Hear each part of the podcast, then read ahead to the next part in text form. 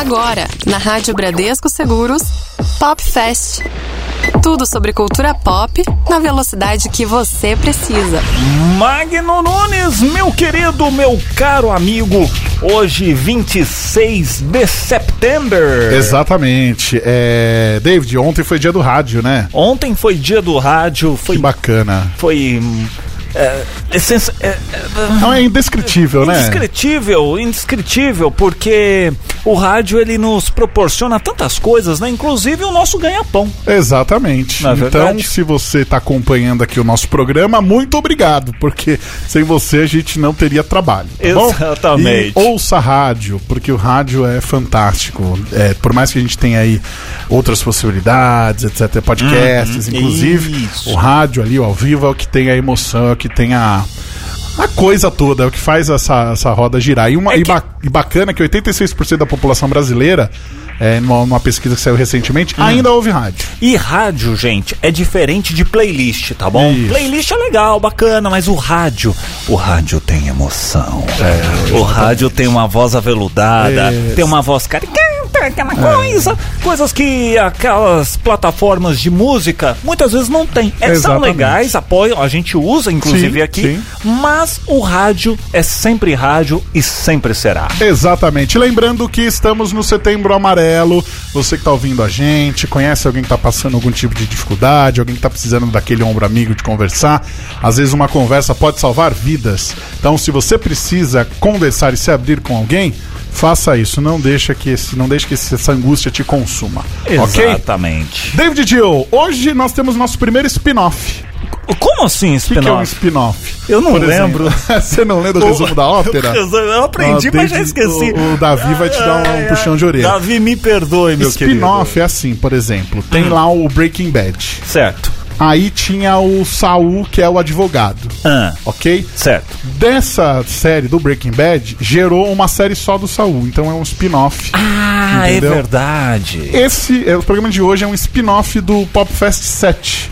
Que falou, falou- sobre colecionismo. Isso. E a gente ficou sempre com uma dúvida na cabeça. Qual é o limite? Aonde está aquela linha tênue entre a coleção e a compulsão? Quando que o negócio Hum. foge de controle? E aí a gente falou assim, pô, vamos. A gente ia fazer só um extra daquele programa. É A verdade. gente resolveu fazer um programa inteiro só sobre isso. Muito melhor, porque nós temos hoje uma convidada, a nossa entrevistada hoje de peso, ela que está aqui. Presente nos estúdios da Rádio Brasil Seguros, um pouco nervosa. Não, Ai, daqui que a que eu falo? nós- Ai, como é que eu falo? Ela fala super bem, a gente bateu a Isso. pauta aqui. Nossa, eu falei, vamos pro ar logo e tal. Eu quero que comece logo o programa, aquela coisa toda. Aqui está ela, Michele Ferreira, boa tarde. Boa tarde, David. Boa tarde, Magno. Tudo bem Boa com você? tarde, ouvintes.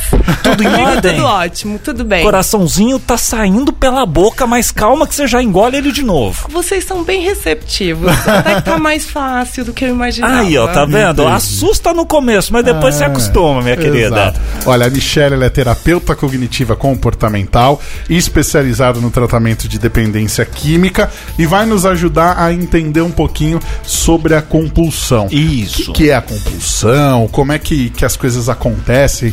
É, quais são os tipos mais comuns que a gente pode encontrar por aí, né?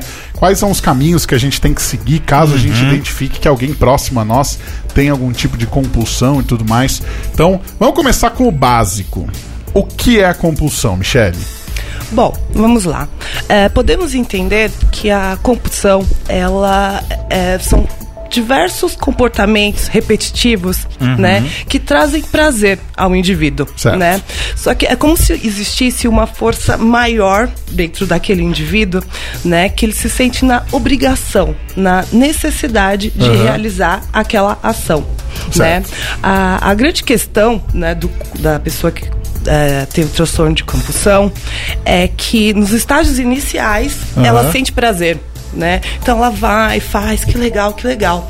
Mas a- a- o que caracteriza a compulsão é o sentimento de culpa. Ah, é? Né? O mal-estar que é gerado por, por aqueles comportamentos que foram repeti- é, repetidos. Certo. Né? Então a gente observa. Começa, começa tranquilo, vai uma vez, vai outra, vai, eu quero mais, eu quero mais, E é vai, aquela eu coisa- preciso e eu não fico sem. E Exato. nunca o prazer é da, me- da mesma forma da primeira vez, né? Isso. Exato, né? A- a- o indivíduo ele vai criando uma tolerância. Então ele precisa é, repetir cada vez mais e mais aqueles comportamentos para conseguir obter o mesmo, a mesma sensação de prazer. Ah, entendi.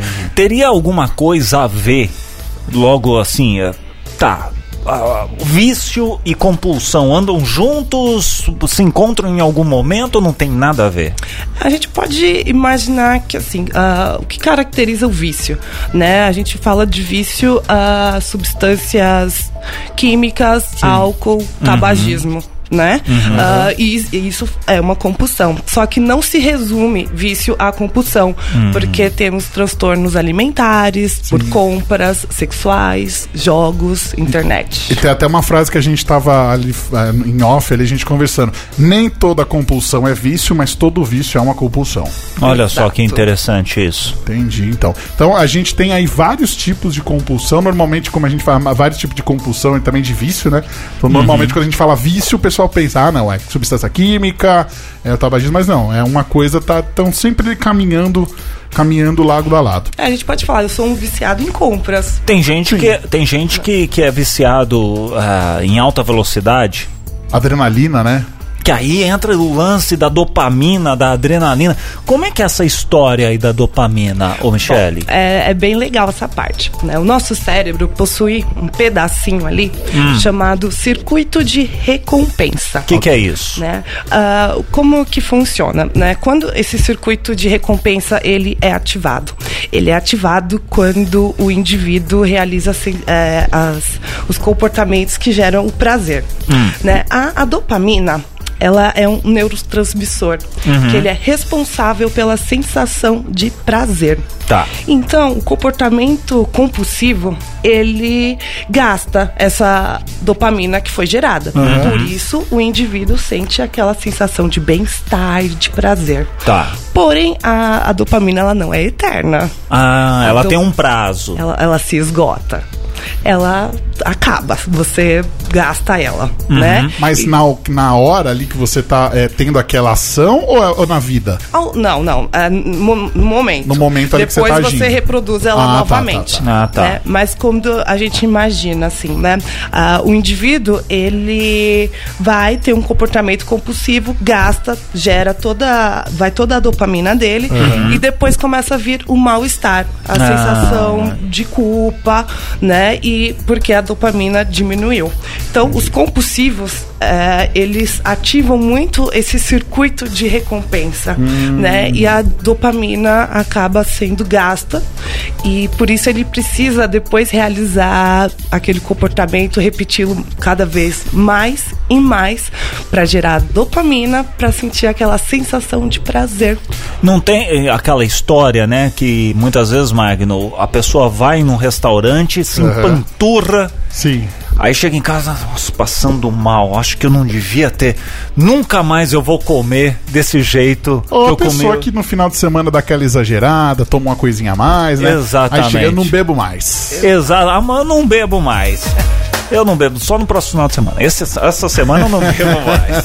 eu, eu acho que a ressaca é um ótimo exemplo de que a dopamina é foi toda gasta, né? É verdade. no momento da bebedeira ali, uhul, vai, mais uma, bora, bora, bora, bora. E aí depois. Aí depois no outro dia, oh ah. my god. Mas aí que tá, a pessoa que, sei lá, é viciada em álcool, ela. ela ela tem essa essa pode se chamar que é que é complicado, porque dependeria de. Cada caso é um caso, mas ela seria uma pessoa compulsiva ou, ou não? Bom, vamos lá. a gente precisa primeiro entender uh, o uso que essa pessoa, uh, o uso do álcool na vida uhum. dessa pessoa.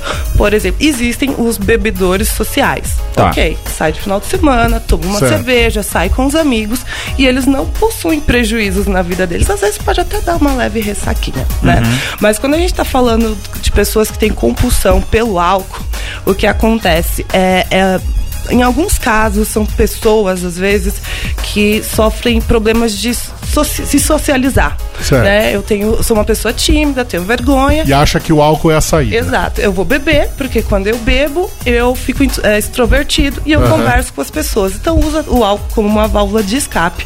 Só que com o tempo o organismo vai criando uma tolerância e aquela pessoa precisa beber cada vez mais e mais para obter os mesmos resultados. Entendi. Tá certo. Bom, você que tá ligado aqui na, no nosso Pop Fest, fique à vontade para participar com a gente. Mande aí o seu recado pelo ouvinte arroba radiobradescoseguros.com.br. Você também pode mandar pelo nosso WhatsApp no 11 99643 4227 e interaja conosco. David, eu vou pedir o seguinte pra gente ir, Cê- ir pra uma música. Vai- ah, pensei que você, vamos- você vai, você vai pedir outra música. Não vou Ah. por um motivo especial. Hoje Ah. tem show do Weezer. O Weezer vai fazer show no Brasil, no ginásio do Ibirapuera. Ah. Eu e Vinícius Amaro estaremos lá. Hum. Então, podia colocar um som do Weezer já pra gente aquecendo os motores, Um né? som do Weezer, então escolha aqui Pode na, ser Buddy no, Holly? no nosso carrossel Buddy aqui. Holly, bem curtinha, só pra gente dar uma.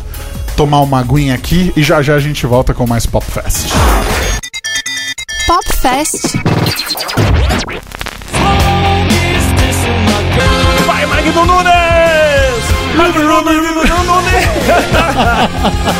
ah, tentei improvisar aqui. É o Magno Nunes! Lembrando que o Kaiser Chiefs vem pro Brasil dia 9 de outubro agora pra abrir os shows do Muse. Olha Inclusive só. a gente podia tocar Muse depois também, né? Vou Já que estamos tocando músicas de bandas que estão por vir, né? Exatamente. Fica aí então a dica pra você. Gosta de Muse, dia 9 de outubro em São Paulo vai abrir os shows do. do o Kaiser Chiefs abre os shows do Muse. Vai acontecer lá no estádio do Palmeiras. Provavelmente você vai, né? Não irei, não gosto de Muse. Ah, que chato. Pop Fest. Estamos de volta aqui no Pop Fest, segundo bloco. Isto. Hoje falando com ela, Michele Ferreira, ela que é terapeuta cognitiva comportamental especializada no tratamento de dependência química. Isso. Isso é pra resumir a especialidade dela, porque a Exatamente. menina tem aqui um quilômetro de especializações Exatamente. que a gente ficaria aqui 360 minutos falando cada uma. Exato. E o nosso programa de hoje, como a gente comentou, é uma extensão aí, é um spin-off do Popfest 7. Falou Isso. sobre colecionismo. E naquela ocasião, Michele, a gente ficou pensando assim, bom, o cara coleciona, mas tem gente que às vezes ultrapassa um pouco aí a linha, né? Então acaba acumulando coisas e virando aí virando uma compulsão. E aí a gente tava conversando, estava me explicando que existe uma diferença muito clara entre o cara que é um colecionador e um cara que tem uma compulsão de acumular coisas. Explica pra gente. Bom, acho que o, o- a principal diferença, né, Magno, é que o acumulador, ele sente vergonha dos objetos que ele está acumulando, né? Coloca Já- tudo ali no cantinho pra ninguém ver. Exato, ele, ele sente vergonha porque tem um julgamento, né? Provavelmente uma, a família, os amigos já Sim. tentaram avisar o que está acontecendo, né? Então ele sente vergonha e uma coisa diferente do colecionador é o, o acumulador ele não tem uma categoria de objetos para Ele vai juntando tudo. Exatamente, tudo. E um- uma das características é ele gosta de acumular coisas que para os outros é lixo, né? O que a gente difere do colecionador é que o colecionador ele tem uma organização, porque ele tem um amor por aqueles objetos. Ele tem- normalmente tem uma categoria, né? Aham. No último programa vimos pessoas que colecionavam selos, Abadá, abadás, gibis. gibis, né? O acumulador não tem isso, né? E o, o- o colecionador, ele tem orgulho da coleção E dele. ele quer mostrar diferente do. Exatamente. Né? E o, o acumulador e o colecionador, o que eles têm em comum é que ambos têm apego pelos objetos. Certo. Né? A grande diferença é que o acumulador ele não consegue se desfazer. Né? E a gente imagina assim, por exemplo, ah, uma situação. Ah, ocorreu uma oportunidade para eu ir trabalhar no Rio de Janeiro. Uhum. Eu jamais iria ser um acumulador porque eu vou perder todos os meus bens. Olha. Um colecionador, tipo, não, é uma oportunidade boa, não vai ter como eu levar, vou ter que deixar de Vou lado. vender, vou deixar num Exato. depósito. Magno Nunes, você É. venderia seus bonequinhos? Sou fácil, inclusive, se quiser comprar, entre em contato aí. Tem ali, eu tenho bons bonecos ali pra vender, hein? Que coisa! Alguns eu já comprei já pensando em vender. Uns Olha. que eu compro eu deixo guardadinho porque eu sei que daqui a um tempo vai valer mais. Olha só a sua cabeça, tirando a oportunidade de quem pode comprar e ter ali na estante. Não, mas tem vários. É que eu tenho alguns, por exemplo, o do meu do Pedro de Lara. Se vier oferecer um dinheiro. O, o do Pedro de Lara é aquele que você trouxe que tá no- na, na Isso, caixa, na caixa ainda, original, com bonitinho. plástico. Olha só o naipe de Magno Nunes, É, Michele. então, tenho, tenho bastante. Só que assim, até tava comentando com a Michelle. é, quando você coleciona alguma coisa, por exemplo, no caso aí, os action figure, você chega um momento que você começa a colecionar, ou que você começa a adquirir, que aí você começa a identificar quando a coisa está ultrapassando um certo limite. Que é o que? Você só entra em sites é, relacionados a action figure, você fica em comunidades do Facebook de troca, de venda, você começa a querer aqueles mais raros que são mais caros. Então você começa a falar assim, pô, peraí, o negócio tá saindo um pouco do controle, tá? Tá onerando, é, é o que você falou, tá influenciando no meu dia a dia, então isso já não tá mais muito salutar. Exato, Magno. Ah, acho que a gente consegue caracterizar que você está se tornando um acumulador quando você percebe que você está começando a ter prejuízo nas outras áreas da sua vida né? Se você está fazendo a diferença entre colecionar uhum. e acumular, né? Se você está começando a ter prejuízos, poxa, eu tô devendo, né? Mas o cara que coleciona também, ele não pode fazer uma entrar em dívida e numa dessas se ferrar também e entrar nesse como como, como acumulador? É, é a... Ah, eu não tenho dinheiro para comprar esse action figure aqui, mas putz, parcelando em 48 vezes. Ah, mas aí tudo tem um limite, né? Chega uma hora que você não tem mais crédito na praça, né? Exato, a gente pensa que está caracterizando um prejuízo, mas ah. o que difere é uh, ele teve um prejuízo específico financeiro nessa Sim, questão. Certo. Ele tá. É, o, porque o acumulador a gente vê uma, diversos uh, pontos sendo prejudiciais. Ah. E uma grande coisa é a forma como ele guarda esses objetos. Ele não consegue guardar com, com carinho. Ele acumula, vai ficar jogado, vai ficar uma coisa em cima da outra. Uh, ele vai anular cômodos da casa dele para ter esses bonecos. Uhum. Isso seria um acumulador. Sim. A gente vê alguns casos, até nessas séries que passam no Discovery, é, dos acumuladores. Ah, tem mesmo. Pessoas que, tipo, acumulam realmente comida, resto de comida. Sim. Fica ali jogada e queima Pratos rato. sujos, é, então. Coisas do tipo. Garrafas, é, é, é isso que você falou. A família já não consegue mais visitar a pessoa, né? Exato. E uh, uh, o acumulador, ele tem uma característica também, que é do isolamento. Ah. Ele gosta, ele se isola das pessoas porque, em alguns casos, eles têm consciência do que está acontecendo, né? Uhum. Ele consegue ver que ele perdeu o controle, só que ele não consegue admitir isso, mudar, né? Exato. Porque como a gente falou sobre a, a compulsão, o desejo interno dele é tão grande, é tão é, maior que tudo, que ele vai continuar acumulando. Ele como não é, consegue parar. Como é que faz então? Pra. É. Como é que vai? Solução. Bom, uma a... solução assim, claro, é. aquilo, cada caso é um caso, cada grau. Por é... onde começar? Mas por onde começar? Então, olha, eu tenho, conheço alguém que é acumulador. Como é que eu posso ajudar essa pessoa? Porque indo lá falando, tal, a pessoa não me ouve. Eu tenho que dar uns tapa nela? Não. O que, que eu tenho que fazer? para a pessoa mudar? É, eu acho que em primeiro lugar a, a gente a, a, mudança ela vem de dentro para fora. Então os familiares, os amigos têm que tomar muito cuidado como que vai fazer essa intervenção, uhum. né? Uh, em alguns casos o acumulador ele pode não querer ir a uma terapia, ir certo. ao psicólogo. O que, que pode acontecer? Um familiar ir até um, um, um terapeuta, uhum. um, especialista e conhecer sobre o caso, né? Na terapia, na minha abordagem que eu sigo, a terapia cognitivo-comportamental, nós usamos muito o termo psicoeducação. Certo. Então, o que a gente imagina? O familiar vai lá, nós psicoeducamos ele e ele tenta ter uma conversa com esse acumulador. Uhum. Uma outra coisa é conseguir levá-lo também ao consultório para realizar. Mas uma coisa que eu acho que é, é bem importante uh, o pessoal saber é que nós precisamos atuar nos pensamentos, no comportamento nesse indivíduo e não no ambiente porque o acumulador ele tem um apego muito grande àqueles objetos. Então primeiro você tem que chegar a conquistar aquela pessoa, a confiança dela, para aí você tentar que ela veja, olha como isso aqui tá ruim. Exatamente. Vamos tentar resolver. Exatamente. E aí ela dentro dela tentar destravar esses nós para conseguir acabar com esse problema. Né? O que, que a gente imagina, assim, a mudanças de pensamento e de emoções, né? Porque ele acredita que aquilo é muito importante para ele, então gera uma emoção né, confortável, uhum. de bem-estar. Eu tô todo uh, esse lixo acumulado, mas caso eu precise, eu tenho, né? uhum. né? E a gente precisa mudar esses pensamentos, né? Porque a gente imagina, é, essa pessoa, esse sujeito, esse indivíduo, é, ocorreu alguma situação na vida dele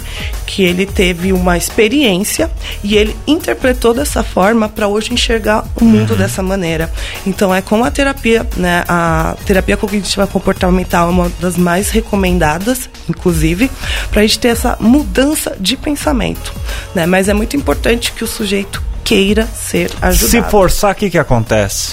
Nós podemos ter um surto. É, aí entraria numa outra, numa Aí a outra pessoa pode esfera. até piorar, né? Exatamente, né? Não, vai ser a força. Taca fogo lá, nossa, e aí? Isso ia gerar um desequilíbrio emocional e psíquico no sujeito. Ou seja, o dano ia ser muito maior. Muito pior, porque ah, você ah, mudou o ambiente. O pensamento continua Hum. igual. E mais agravante assim, porque vamos imaginar que a pessoa, para chegar nesse ponto, ela teve alguma coisa que deu start. Quando você provoca outro, outro fenômeno desse, meu, você tá potencializando mais o primeiro e colocando mais outra situação em conflito. Exato. Então Às você vezes piora tudo.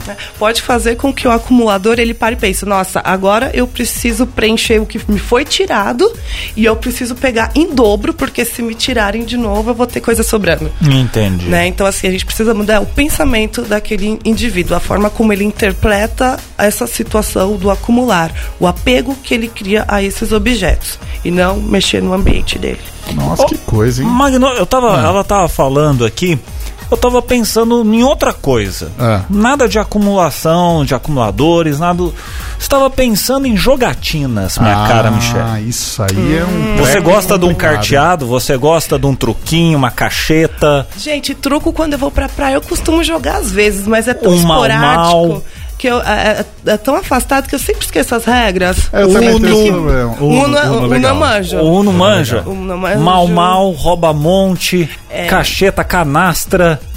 Canastra. Cana canastra, olha, Só canastra. que tem gente que acaba, por exemplo, antigamente, quando os, quando os bingos eram, eram legalizados, Sim. Muita gente ia pra lá, né? Muitos aposentados, né? Sim. Iam pro bingo e deixava toda a aposentadoria lá. E aí chegava em casa, já não tinha mais nada.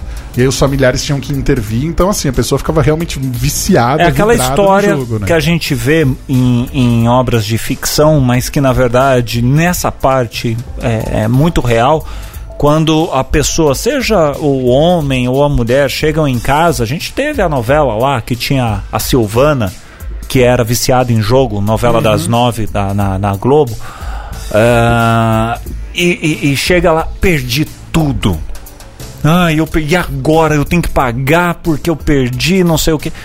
Vícios em jogos. E aí? É compulsão? É vício? É uma compulsão, né? Porque é, o indivíduo ele começa a ter o comportamento de jogar acreditando que ele vai ganhar. Aham. né? Então a gente vê um prazer aí sendo estimulado, né? A, a tentativa. Uhum. Toda vez que eu faço uma aposta, eu fico na expectativa: será que eu vou ganhar? Aí eu não ganho. Mas aí veio o comportamento repetitivo. Eu vou tentar Da mais próxima uma eu vez. vou.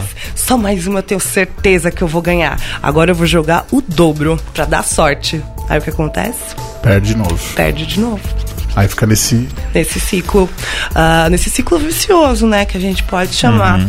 E a gente consegue ver como o, o mal-estar é gerado, né? Porque o- a compulsão está exatamente nisso. O, o indivíduo tem um comportamento repetitivo que vai trazer algum prazer, algum benefício para ele naquele momento e as consequências vêm o sentimento O de arrependimento. culpa. Chega em casa lá e fala: e agora, Magno O Nunes? que, que eu vou dizer lá em casa? O que, que, eu, que que eu vou dizer lá em casa e como que eu vou pagar? Porque apostas em jogos. É. Se você não paga, meu amiguinho, o negócio é sério. Então, Exatamente. assim, é até melhor nem entrar nisso, porque se você não tiver como bancar a brincadeira, É. melhor nem participar.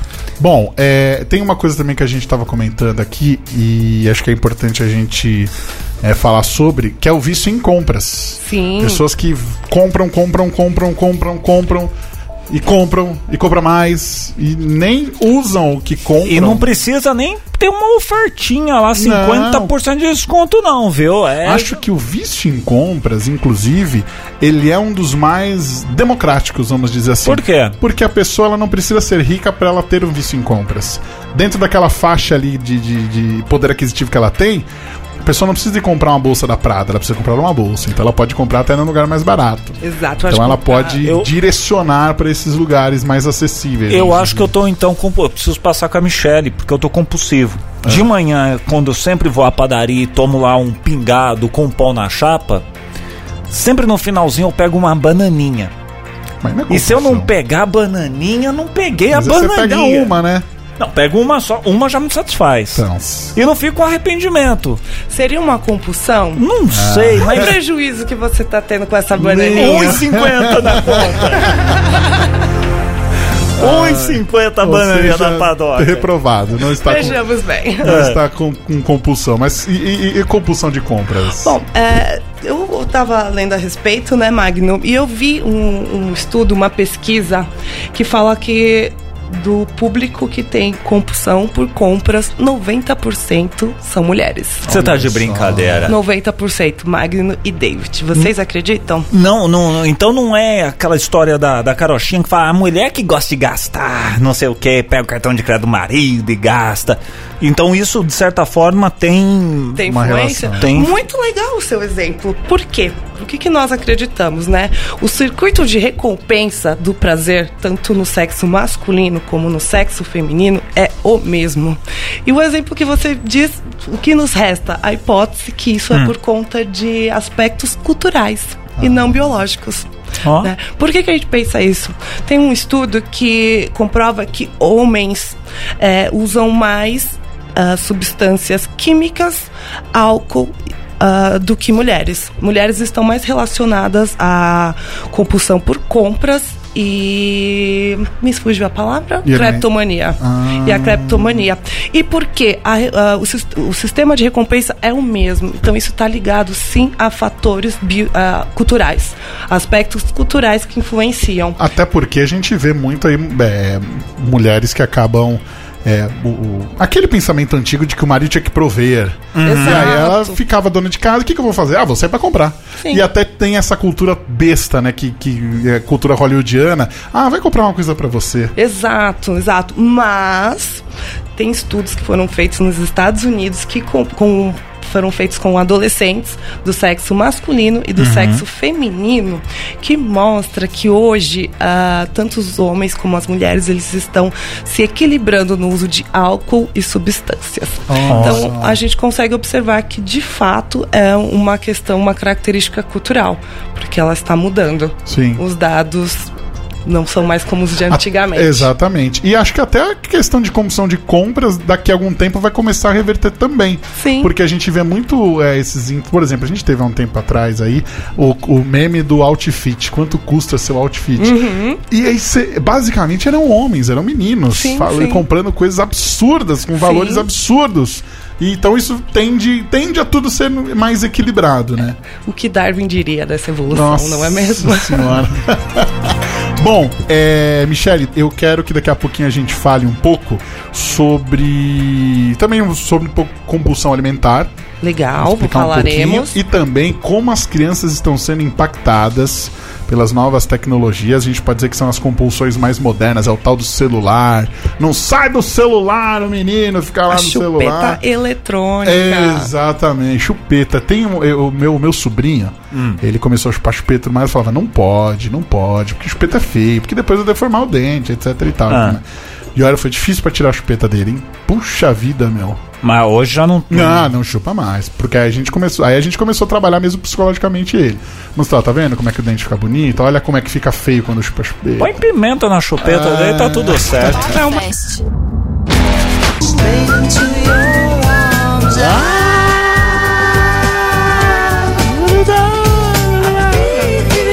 Como é que é aí, ô, ô Simple Red? Só que não.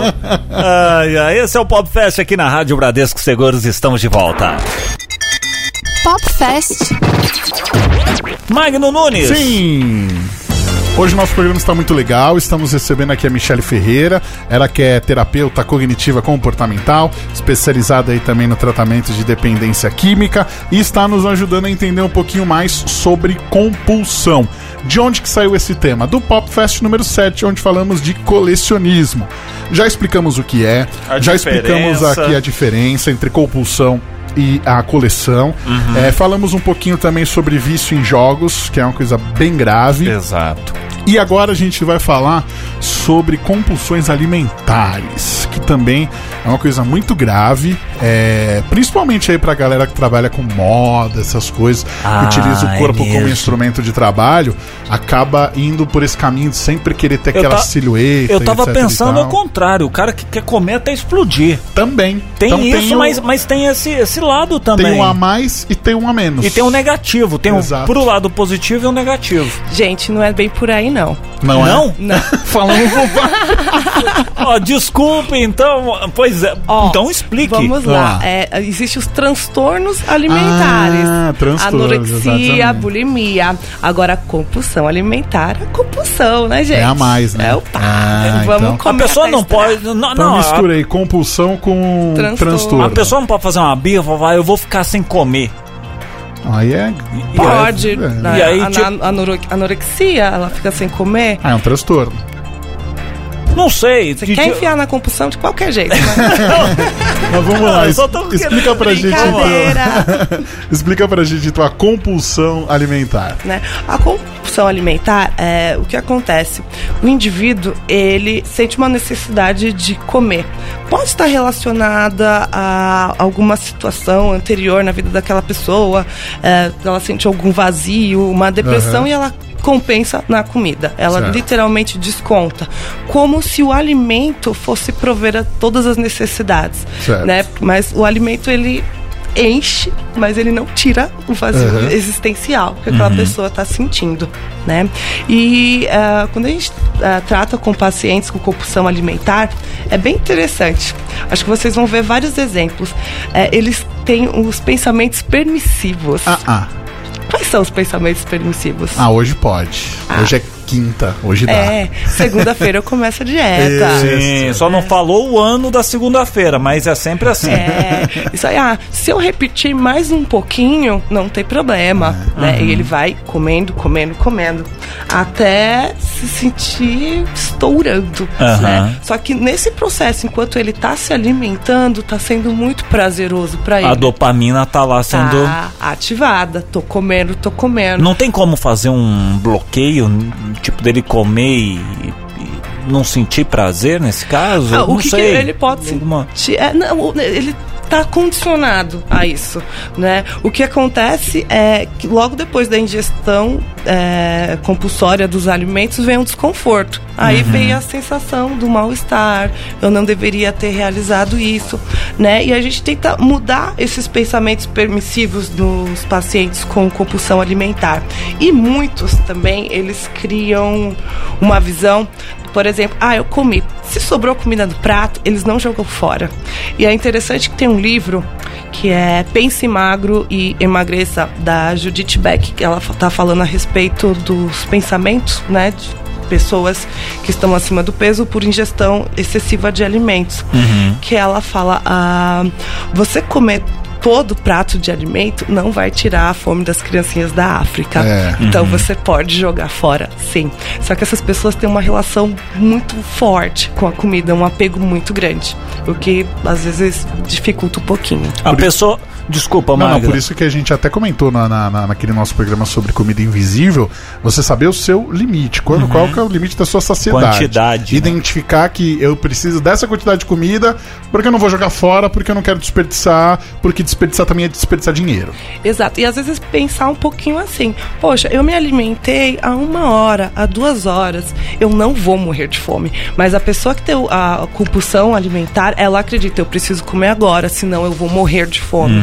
Se a gente for falar fisiologicamente, não tem como aquela pessoa Claro. morrer, porque ela já ingeriu uma quantidade de alimentos. Isso pode gerar na pessoa ali, por exemplo, ela tá com aquela coisa, não preciso comer que senão eu vou morrer, algum, algum tipo de gatilho de ansiedade e fazer com que ela realmente sinta sintomas de que ela esteja, ela um desmaio, Morrendo. alguma Ai, coisa eu assim. vou desmaiar. você não- Ah, sim. Ah, o, o que acontece? A gente faz uma psicoeducação com o paciente para ele aprender a diferenciar o que é fome fisiológica do que é fome psicológica, né? Por exemplo, fome, mesmo a gente começa a pensar que o indivíduo passou por um período sem se alimentar, né? Umas quatro horas de jejum, três horas de jejum, pelo menos. Fora esse período, se ele acabou de comer, ele ainda tá se sentindo com fome, é fome psicológica, não é fisiológica, né? Então a gente aprende a ensinar o paciente a diferenciar o que é uma coisa da outra. Manda ele dormir, tá tudo certo. Às vezes dormir pode... Também, Né? Se bem que Mas a a gente questão- viu semana passada que não é bom dormir com fome. Não, não, não, mas ah, o Ah, psicológico.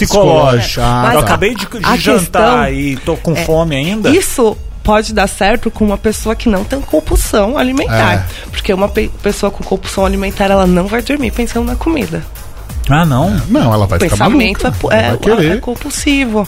Ele não quer, a vontade de comer é muito maior, é muito maior ao ponto que ele, se ele tiver acesso à comida, é Ele certeza. vai- Ele vai. Por isso que invade, é, tem a- o pessoal que vai meia-noite fazer o lanchinho, é, arrumar. Assaltar a geladeira. É, porque à noite normalmente é o período que as pessoas ficam em casa e elas estão descansando, que ela pode ter acesso livre Exato. ao alimento. Ninguém vai ver. E uma coisa que a gente precisa sempre salientar, a gente tá falando aqui de uma forma é, mais descontraída, porque, Aham. vamos dizer assim, estamos aqui entre amigos, inclusive com os nossos ouvintes, mas é uma coisa muito séria e que Com se certeza. você tiver condições de é, observar as pessoas que você conhece e de uma forma delicada, de uma forma tranquila, ir inserindo o assunto aos poucos para aquela pessoa também identificar que ela está com um problema. Mostrar esse programa. porque tem aquela coisa assim do espelho. A pessoa se olha no espelho, ela se sente bem. Ela tá legal. Mas ela não tá se vendo ali é, de fato como ela está. E ela não consegue ver quais são os problemas de saúde que são acarretados por causa disso. E, ah, não, mas isso aqui é uma dor. A idade. Ah, é a idade. Não, não é a idade. É um problema que você precisa tratar e que você precisa procurar ajuda. Mas não é nunca fácil você chegar pra pessoa e falar: você precisa fazer terapia. Ah, mas eu não tô louco. A terapia, é pra terapia gente tá doida. Não, então, é, aos poucos você tem que inserir isso daí Exato. no- nos assuntos, né? É, é, foi, foi, foi, é. Você foi fundo é, agora, eu, eu parei aqui pra pensar Você ficou pensando, ficou refletindo. Eu fiquei pensando, falei, peraí, será que o Mário tá falando comigo? Não, mas o que, que é isso? Bom, o que, que temos na nossa pausa aí? vamos Temos vamos falar tema? aqui. Vamos falar. Tem vários temas, mas tem um aqui que destaca-se, que é sobre as crianças Hum. e as novas tecnologias. A criança que fica no celular, a mãe que. Tó, filho, vai lá jogar Candy Crush pra não encher o saco. E aí, a criança torna-se compulsiva, não se torna? De quem é a culpa? Sai de casa, esquece é o celular, tem que voltar pra Nossa, buscar. Não. morreu, morreu. Acontece de tudo, mas deixar o celular em Não casa faça jamais. isso, é. Por favor, não. Né, O que, que a gente pensa assim, né, gente? O que está acontecendo no- nos dias atuais? Né? Os pais trabalham muito, Uhum. ah, o filho fica às vezes com a empregada, mas a empregada também tem os afazeres da casa, Uhum. né? A gente vê relações distantes. Já não tem muitos amiguinhos Já ali, não todo tem. mundo mora em condomínio, tudo muito fechado. Exatamente. Aí o que acontece? Os pais, por falta de tempo, por privação de tempo, eles deixam o celular nas mãos das crianças. Qual que é o, o- o- mal disso, né? É, a grande questão é que celular, internet, é, tem, tem estímulos. Aham. A gente tem uma capacidade, uma, uma infinitude de coisas para se achar na internet. Eu consigo ouvir a música que eu quero, a hora que eu quero, com dois cliques eu vejo o filme que lançou no Você ouve a Rádio. Bradesco Seguros, inclusive. Sim, sim, né? É, e isso faz com que a criança permita-se, né? Os pais estão ah, condicionando a criança a usar aquele aparelho. Só que a questão é que a longo prazo, né? A gente diria que assim, para uma, pra uma criança, o pai, se ele deixasse a criança até em torno de duas horas, três horas mexer no celular, pela internet, exato, por dia, seria um comportamento ok. Né? O problema é que as crianças começam a ficar horas e horas e mais horas no, na internet. Essas duas, três horas direto ou intercalado num período de 24? Seria bom se fosse intercalado, né? Intercalado. Porque é, é necessário ter esse controle, né, da criança. Claro que cada caso é um caso. Esse controle é, é importante quando a gente consegue observar que a criança já está tendo prejuízos na vida dela, né? Ah, o que costuma... Os, principais ah, prejuízos que a gente observa nas crianças que começam a usar muito internet é a diminuição do rendimento escolar, o isolamento social e conflitos familiares. Os conflitos familiares vêm muito principalmente na hora do jantar. Por quê? A, a criança tem que comer e não quer largar ela o não aparelho. sai do computador para ir para mesa. Se ela vai para mesa, ela leva o celular. E durante a refeição tem um diálogo, a criança não participa porque ela está nas redes sociais, conversando com o amiguinho e tal. Então é algo que é, é, é legal a gente prestar atenção. E uma outra coisa, já que a gente está falando também a respeito de, do uso da internet com crianças, uma coisa que eu acho bem interessante, que no consultório é, tem uma demanda dos pais que eles falam uma frase bem assim. É, mas o meu filho, meu filho não tem déficit de atenção, porque no joguinho ele passa todas as fases. Ele é ótimo no jogo, ele fica horas e horas e horas, não sei o que. Sempre preciso comprar um jogo novo porque ele termina toda a fase. Gente, é, os joguinhos é, é estimulador, é motivacional, é muito diferente da sala de aula, né? Aquele professor falando sobre uma matéria que ah, para aquela criança às vezes não faz sentido algum, Uhum. né? Então o que, que a gente pensa? Não é porque uma criança consegue jogar que ele não tem um déficit de atenção. Ah, então, então o esquema Ele, é, jo- é- ele seleciona ali o que ele quer prestar atenção É. no jogo é- e o jogo dá uma recompensa pra ele. né? Exato. Ele passou a fase, é igual eu falo. ele tem o desafio. Isso, é igual eu te falei, David. Ele assim, se ah, envolve, por que, que você né? gosta de jogar videogame? Quando eu era mais novo, eu gostava de jogar videogame porque eu gostava de ganhar. E aí, Exato. aquela coisa, eu era bom no negócio, eu ganhar. Hoje eu competição. tô velho, eu não sei mais jogar e eu perco e eu não gosto mais. não gosto de perder, eu gosto de ganhar. Mas que coisa, hein? né? Então acho Olha, que de forma resumida, Isso também pode, no caso aí, telefone, é, internet, videogame.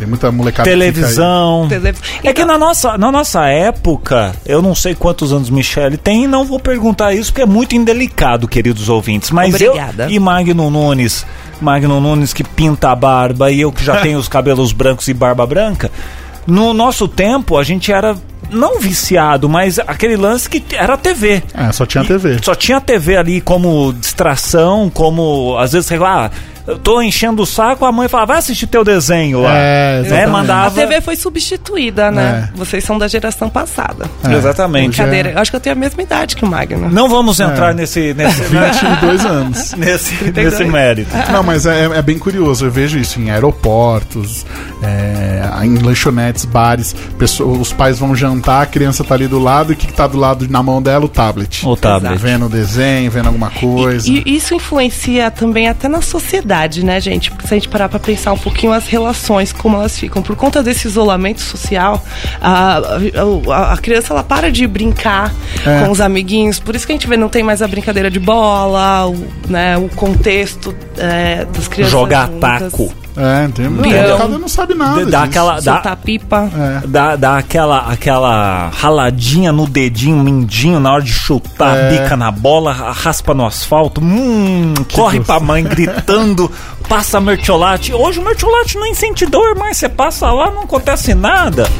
Sabe uma coisa que eu acho interessante também? Que a gente percebe como as relações vão ficando líquidas. Líquidas por quê? Eu digo que elas esparramam pelos dedos, né? Elas não são concretas. Porque a gente tá vendo uma sociedade agora que tem a necessidade de likes. É verdade. A ansiedade que causa para ver quantas pessoas curtiram a minha foto. O que isso significa de fato na vida do indivíduo? Falando sobre isso, hoje os aplicativos eles até te dão um tempo de quanto você gastou naquele dia no aplicativo. Por exemplo, o Instagram hoje aqui me mostra que durante esse dia, esse dia 26, eh, eu gastei 52 minutos na rede social, diluído aí todas essas horas até agora, quase 4 horas da tarde.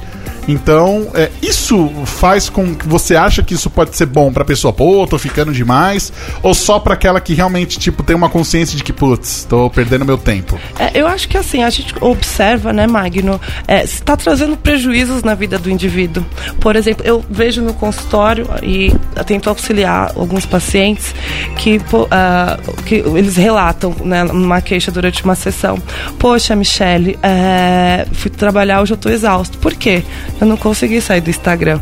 Eu fiquei no Instagram Olha até só. as tantas. E al- algumas pessoas têm, ah, ficam muito tempo nas redes sociais e evitam de viver o mundo lá fora. né? Tem tanta coisa acontecendo lá Pois é. fora e fica só nessa necessidade de, acho que de se autoafirmar também, É. né? E de querer que as pessoas gostem dela. Exato. Né? Porque, ah, no fundo, às vezes a pessoa tá, tá, tá mal, tá com pouca do- dopamina ali, mas ela vai e posta Não tem como fotinho. ter do- dopamina em farmácia, não, né? Sim, sim, é possível. Tem? Temos É? medicações Olha, falei uma besteira antidepressivas. que deu certo. Aê! Mas não deve. Palmas. Eu falei uma besteira que deu certo. Mas como é que, como é que funciona? Existe é, Bom, alguma coisa nesse sentido? Né, Quando a, a gente falando um pouquinho da medicação, acho que a gente vai estar entrando no contexto do, do tratamento das compulsões. Tá. Né? Em determinados casos, como funciona o tratamento da, da compulsão? O paciente vai até um psiquiatra, porque grande, na maioria dos casos é necessário a medicação. né? E aí a gente entra na questão de antidepressivos, Ah, controladores de humor e outras medicações que existem no mercado. E que ótimo que elas existem. Uma dica, percam o preconceito com medicações, viu, Ah, gente? sim, Não com tenham. certeza. Ah, então, o que acontece? Né? O, como a gente falou até um pouco da dopamina, a gente imagina aquele indivíduo vai precisar de uma medicação para colocar esses neus- Aham. neurotransmissores em equilíbrio. Só que o grande problema também é que ele se condicionou a agir dessa forma. Né? Então, por exemplo, ele pode eh, não começar a tomar medicação. Mas ele vai continuar com aquele mesmo comportamento. Talvez ele tomando só a medicação, ele pare de sentir a sensação do desprazer, mas ele não vai parar de comer. então é aí que entra a terapia para a gente mudar a forma comportamental daquele indivíduo. Olha só. Entendi. É, uma coisa que a gente já estamos chegando aqui no final do nosso programa é perder o preconceito com a terapia. Se todo mundo fizesse terapia, ah, nosso mundo seria tão melhor. Sim, tem um, um meme que eu acho interessante que fala: eu faço terapia por causa das pessoas que não fazem terapia, né? Ah, Conseguir é. conviver com essas pessoas. E grande parte. Porque, gente, é, um- é um preconceito muito grande que precisa ser quebrado. Né? Vejamos eu aqui super legal, bacana. Sim. Né? Que psicóloga a gente falou, Pensou uma hora você com Michele né? Olha que legal. contando a sua vida, os seus problemas e ela dando. Ela não pode necessariamente resolver ali num estalar de dedos, mas ela te dá uma Ué. guiada pra onde você pode ir pra ter uma. Pensamos juntos numa né, solução. Pensam juntos numa solução. Olha, Michele, queria agradecer imensamente a sua participação aqui. Você vê que uma hora passa Voou. voando. Foi que foi. Foi que foi, agora ela tá mais calma, tá vendo? É, pois é, agora que acabou. Tô fazendo até piadinha. Aí, ó, tá vendo? Mas, Michele, vamos lá. Quem quiser entrar em contato com você aí pelas redes sociais, quiser saber um pouco mais aí do trabalho que você desenvolve, como é que te encontra, como é que pode falar com você? Bom, é, eu tenho o Instagram, é Michele com dois L's, é Michele, né? Michele.terapia no Certo. Instagram. Ah, no Facebook eu tenho a minha página que tá como Michele Ferreira.terapia, Ok. né? E eu, eu queria deixar meu telefone de contato Pode também. deixar, Posso deixar? pode, pode. Gente, quem quiser pode me adicionar no WhatsApp, podemos conversar. Tem a minha agenda já está aberta do próximo mês. Meu número é 989 570166. Lembrando que operadora 11 São Paulo. Repita. 11 989 570166. Muito bem. Michele Ferreira esteve, esteve com a gente hoje aqui no nosso Pop Fest, falando aí sobre compulsão. E você que está nos ouvindo, ficou com alguma dúvida? Puxa, eu peguei no meio, não consegui ouvir tudo, eu vou ouvir no podcast depois. Não tem problema. Manda sua dúvida pra gente que a gente encaminha pra Michele, que é, todas as dúvidas, todas as questões são respondidas, nem que seja depois do programa. Tem gente que pega pra ouvir do primeiro, pô, eu vi o Pop Fest 1, tem uma dúvida. A gente encaminha pros nossos entrevistados para que que todo mundo saia feliz e contente. Certo, David? Muito bem, Michelle, mais uma vez, obrigado pela sua eu participação. Eu que agradeço, Magno, eu que agradeço, David, ouvintes. Valeu. Valeu. O Pop Fest fica por aqui. Mas semana que vem. Batman. Ah, Vamos falar dos 80 anos do Batman. Exatamente. Na próxima quinta-feira. Tchau. Tchau. Você ouviu na Rádio Bradesco Seguros Pop Fest.